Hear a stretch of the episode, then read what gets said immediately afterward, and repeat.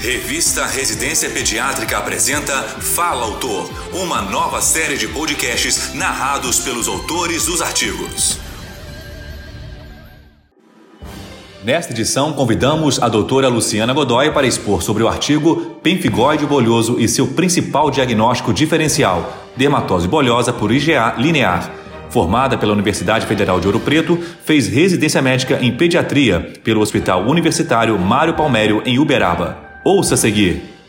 O pemphigoide bolhoso é uma dermatose subepidérmica e autoimune que acomete geralmente idosos com mais de 70 anos. É rara na pediatria e há menos de 15 casos descritos na literatura desse tipo de pemphigoide em crianças. Clinicamente, é indistinguível de outras dermatoses bolhosas da infância, como a dermatose bolhosa por IgA linear, que também é autoimune. Apresentamos um relato de caso, atendido no Hospital da Criança em Uberaba, sobre um paciente do sexo masculino, de 3 meses de idade, que compareceu ao nosso serviço para investigar lesões bolhosas generalizadas tiveram início súbito, com progressão e aumento nos dias seguintes. Eram lesões cutâneo vésico-bolhosas que disseminaram pelo corpo, principalmente em mãos e pés, poupando mucosas. As lesões tinham placas eritematosas e grandes bolhas tensas, algumas com conteúdo hemorrágico.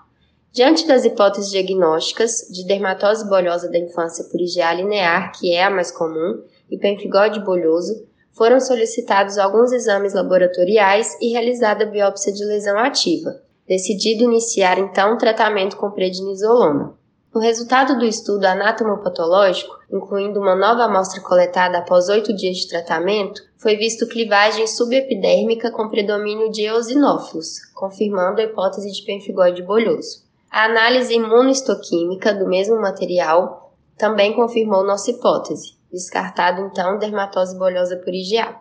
No nono dia de tratamento com corticoide, o lactente apresentava melhora, sem aparecimento de novas lesões e com as antigas em processo de cicatrização.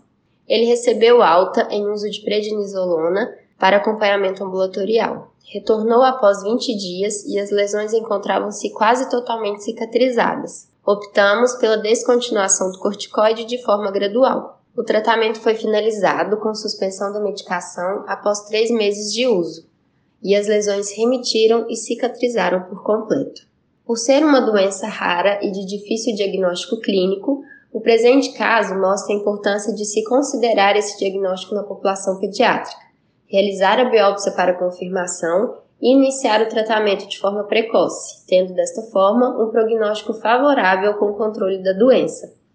No artigo, vocês poderão ver a evolução das lesões em fotos anexadas, bem como as definições e mais características dessas dermatoses. Essa foi a doutora Luciana Godoy expondo sobre o artigo Pemphigoide bolhoso e seu principal diagnóstico diferencial, dermatose bolhosa por IgA linear.